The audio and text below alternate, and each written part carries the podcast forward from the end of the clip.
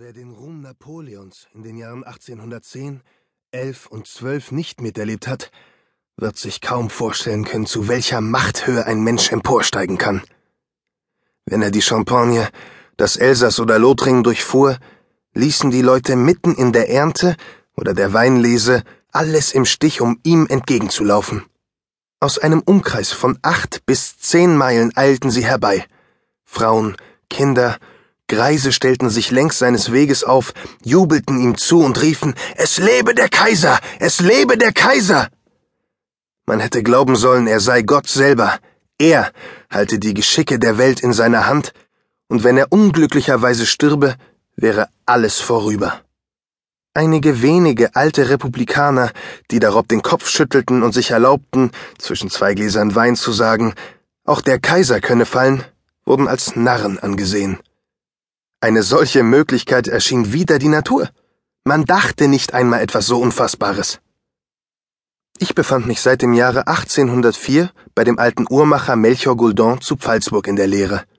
Da ich schwächlicher Natur schien und auch noch ein wenig hinkte, wollte meine Mutter mich ein leichteres Gewerbe erlernen lassen als die in unserem Dorfe üblichen. In Dagsburg gab es nur Holzpfäller, Köhler und Baumschlitter, doch dazu hätte ich nicht getaugt. Mein Meister mochte mich sehr gern, und wir wohnten im ersten Stock des großen Hauses, das nahe dem französischen Tor an der Ecke gegenüber dem Roten Ochsen steht. Da konnte man Fürsten, Gesandte, Generale ankommen sehen, die einen zu Pferde, andere in Kaleschen oder Kutschen, angetan mit prächtigen Uniformen, mit Federbüschen, Pelzwerk und Orden vieler Länder geschmückt.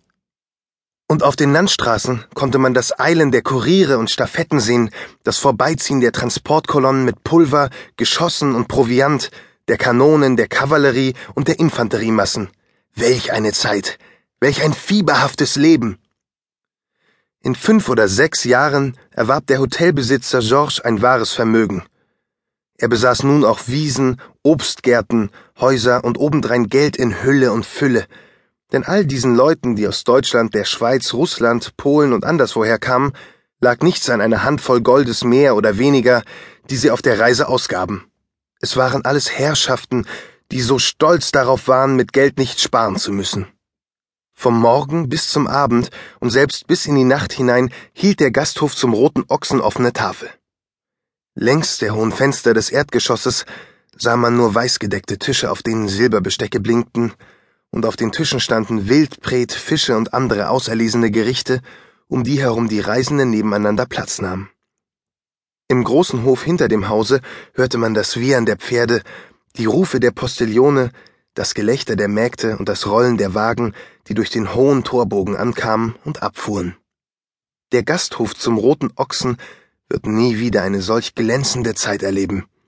Unter den Leuten, die dort abstiegen, befanden sich mitunter sogar solche, die einmal dürres Reisig in den Wäldern oder Lumpen in den Straßen der Stadt gesammelt hatten und die nun, einer unter tausend, Kommandanten, Oberste, Generale geworden waren. Ihr Verdienst war es, sich in aller Herren Länder in Feldzügen für den Kaiser geschlagen zu haben. Mein Meister, mit seiner bis über die großen behaarten Ohren gezogenen schwarzen Seidenmütze, den schweren Augenlidern, den dünnen Lippen, und der großen Hornbrille, musste oft für kurze Zeit Lupe und Pinzette auf den Arbeitstisch legen und einen Blick auf den Gasthof gegenüber werfen, vor allem dann, wenn das an den Wellen widerhallende laute Peitschenknallen des Postillons, der, bekleidet mit kurzer Jacke, hohen Stiefeln und die Hanfperücke auf dem Kopf, die Ankunft einer neuen Persönlichkeit ankündigte. Dann blickte er aufmerksam hinaus, und von Zeit zu Zeit hörte ich ihn rufen Sieh da. Das ist ja der Sohn des Dachdeckers Jakob, der alten Näherin Marianne, des Küfers Franz Seppel. Der hat seinen Weg gemacht, ist sogar Oberst geworden und Baron des Kaiserreichs obendrein. Warum steigt er denn nicht bei seinem Vater ab, der da drüben in der Kapuzinergasse wohnt? Aber kurz darauf, wenn er den Mann die Gasse durchschreiten sah, rechts und links Händedrücke mit den Leuten tauschend, die ihn erkannten, da änderte sich sein Gesichtsausdruck. Er wischte sich dann sogar die Augen mit seinem großen karierten Taschentuch und sprach Die arme alte Annette, die wird sich aber freuen. Das lass ich mir gefallen. Der da, der ist nicht stolz.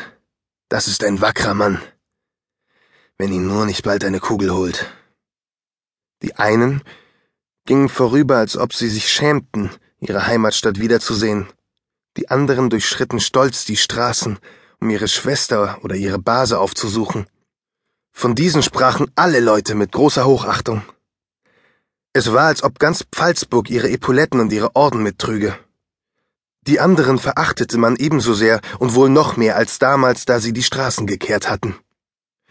Fast in jedem Monat wurde ein Tedeum abgehalten, um einen neuen großen Sieg zu feiern, und die Kanonen des Arsenals feuerten ihre 21 Salven ab, die einen erzittern ließen. Die folgenden acht Tage aber verlebten die Familien in Unruhe. Besonders die armen alten Frauen harrten sehnsüchtig auf einen Brief.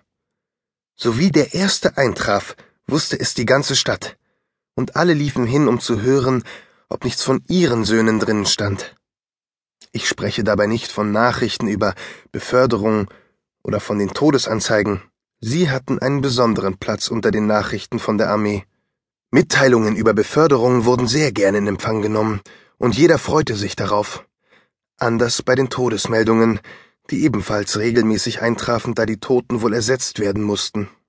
Auf diese Mitteilung warteten die Eltern und Verwandten unter Tränen, denn sie kamen nicht immer sogleich.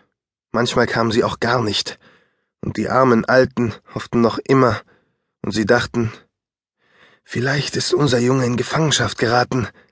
Wenn der Friede geschlossen ist, wird er zurückkommen. Viele sind zurückgekommen, die man tot glaubte. Aber der Friede kam nie. War ein Krieg zu Ende, so begann sogleich wieder ein neuer. Es fehlte uns immer irgendetwas, entweder auf der russischen oder auf der spanischen Seite oder sonst irgendwo auf der Welt. Der Kaiser konnte nie zufriedengestellt werden.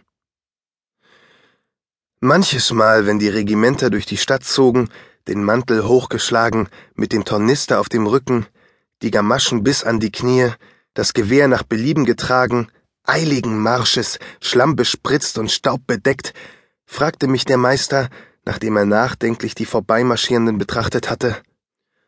Was denkst du wohl, Joseph? Wie viele haben wir seit 1804 so vorbeiziehen sehen? Ich weiß nicht, Herr Gourdon, erwiderte ich. Mindestens wohl vier oder fünfhunderttausend? Jawohl, mindestens, bestätigte er. Um wie viele